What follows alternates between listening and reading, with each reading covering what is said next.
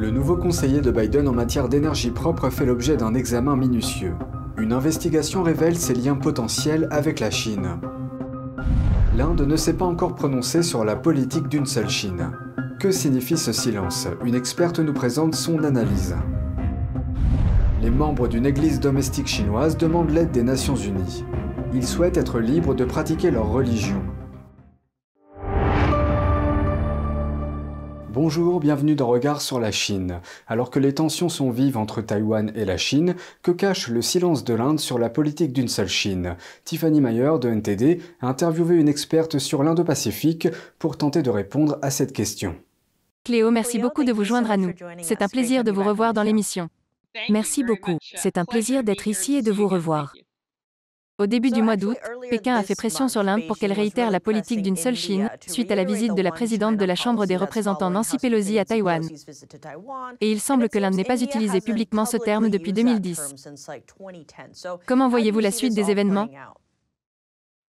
oui, il y a une sorte de silence stratégique dans la façon dont l'Inde a géré ce dernier événement. Il a été mentionné par intermittence, mais cette fois-ci, il a été délibérément passé sous silence. Il convient de souligner que, bien entendu, la politique d'une seule Chine est très différente pour chaque pays.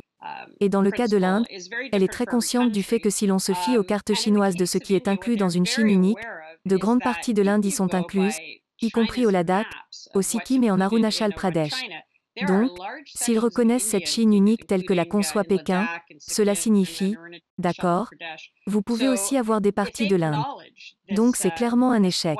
Et ce que nous commençons à voir maintenant, c'est un nouveau type de langage où l'Inde reprend ou essaie de reprendre le terrain de la guerre de l'information et dit, dans les médias et de manière officieuse, des choses comme Qu'en est-il de la politique d'une seule Inde Qu'en est-il des morceaux d'Inde que la Chine a pris ou que d'autres pays ont pris?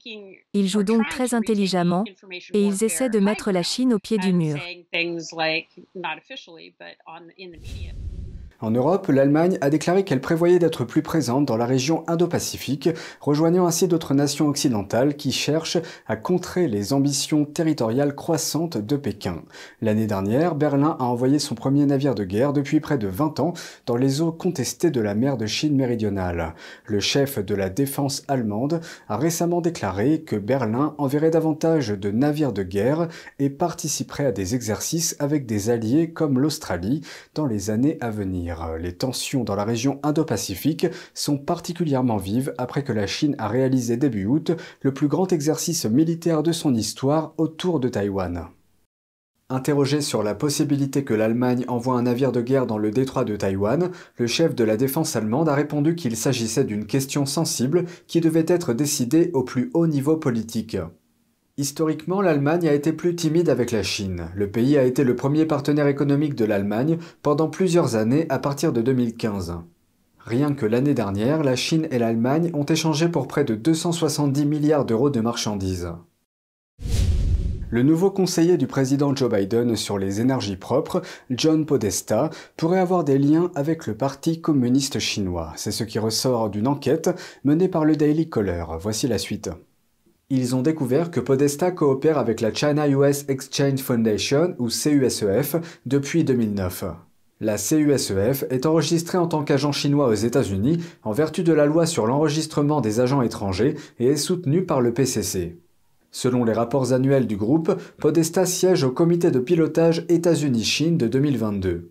Il a également écrit trois articles pour le site web du groupe depuis 2011. Le président de la CUSEF est également vice-président d'une agence du PCC en Chine, connue sous le nom de Conférence consultative politique. Apple présente la prochaine génération d'iPhone et l'appareil sera équipé de micropuces provenant de Chine. C'est ce que rapporte un média sud-coréen. Les puces de l'iPhone 14 pourraient provenir de Yangtze Memory Technologies ou YMTC. Cette société a des liens avec le Parti communiste chinois. Le sénateur américain Marco Rubio s'en est pris à Apple à propos de cette nouvelle, affirmant que l'entreprise joue avec le feu. Il a averti que, je cite, si Apple va de l'avant, elle sera soumise à un examen minutieux comme elle n'en a jamais vu de la part du gouvernement fédéral.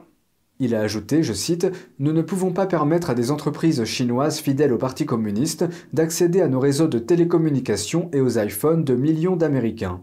Le membre du Congrès Michael McCall affirme que les liens d'YMTC avec le Parti communiste chinois et son armée sont étendus. Il craint qu'Apple ne transfère son savoir-faire technologique à YMTC et n'aide le régime chinois à atteindre ses objectifs nationaux. Les démocrates comme les républicains considèrent YMTC comme un risque pour la sécurité nationale. Ils ont accusé la société de violer une interdiction d'exportation de technologies américaines. La société vend des puces à une entreprise chinoise sanctionnée, le géant télécommunications Huawei. Un groupe bipartisan a exhorté le département américain du commerce à ajouter la société à une liste noire commerciale en juillet dernier, mais cela n'a pas été fait. Un groupe de chrétiens est arrivé en Thaïlande après un long et pénible voyage d'exil pour quitter la Chine. Ils disent que cela en vaut la peine pour préparer l'avenir de leurs enfants. Voici la suite. La semaine dernière, des membres d'une église chinoise se sont rassemblés devant le Bureau des Nations Unies pour les réfugiés à Bangkok, la capitale de la Thaïlande. Ils ont empilé des enveloppes liées aux demandes d'asile sur une boîte aux lettres à l'entrée. Xie Ching, un membre de l'Église, a déclaré que l'exil a été difficile, mais que cela vaut la peine d'essayer pour l'avenir de leurs enfants. Nous pensons à l'avenir de nos enfants. Nous refusons de mettre leur éducation entre les mains du Parti communiste, de leur donner une éducation athée et de tourner le dos à Dieu. Nous sommes donc prêts à payer ce prix, à conduire nos enfants en fuyant la Chine pour leur permettre de continuer à aller à l'école de l'Église et de connaître Dieu. Ils sont membres d'une église chinoise appelée la Sainte Église réformée. La plupart d'entre eux sont des employés de bureau de Shenzhen, une grande métropole chinoise, mais ils doivent maintenant s'habituer à cueillir des fruits et à creuser la terre sur une île thaïlandaise.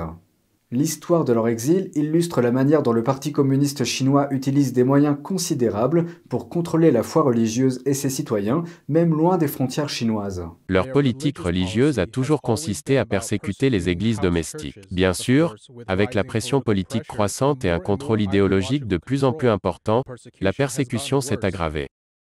Selon Pan, ces 61 fidèles ont été traqués, harcelés et ont reçu des appels et des messages de menaces, malgré leur fuite vers un endroit situé à des centaines de kilomètres. Et leurs proches en Chine ont également été convoqués, interrogés et intimidés. À un moment ou à un autre, nos familles qui sont restées en Chine, chacune d'entre elles, ont été convoquées et menacées par les services de la sécurité d'État.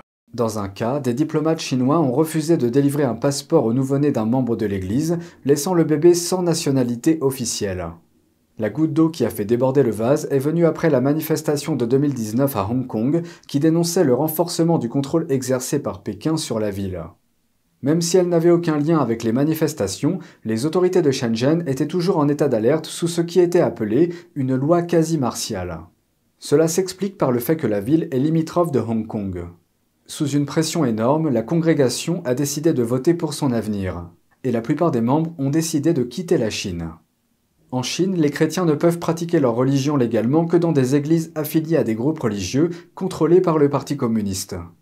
Et il y a aussi des dizaines de millions de personnes qui pratiquent leur religion dans la clandestinité, dans des églises de maisons indépendantes et non enregistrées. Elles sont plus nombreuses que celles des groupes officiels. Mais contrairement aux décennies précédentes, ces dernières années, les églises de maison ont subi une forte répression de la part du régime communiste chinois et de nombreuses églises réputées ont été fermées. C'est tout pour aujourd'hui, merci d'avoir suivi Regard sur la Chine, on se retrouve demain pour une nouvelle émission, prenez soin de vous et à bientôt.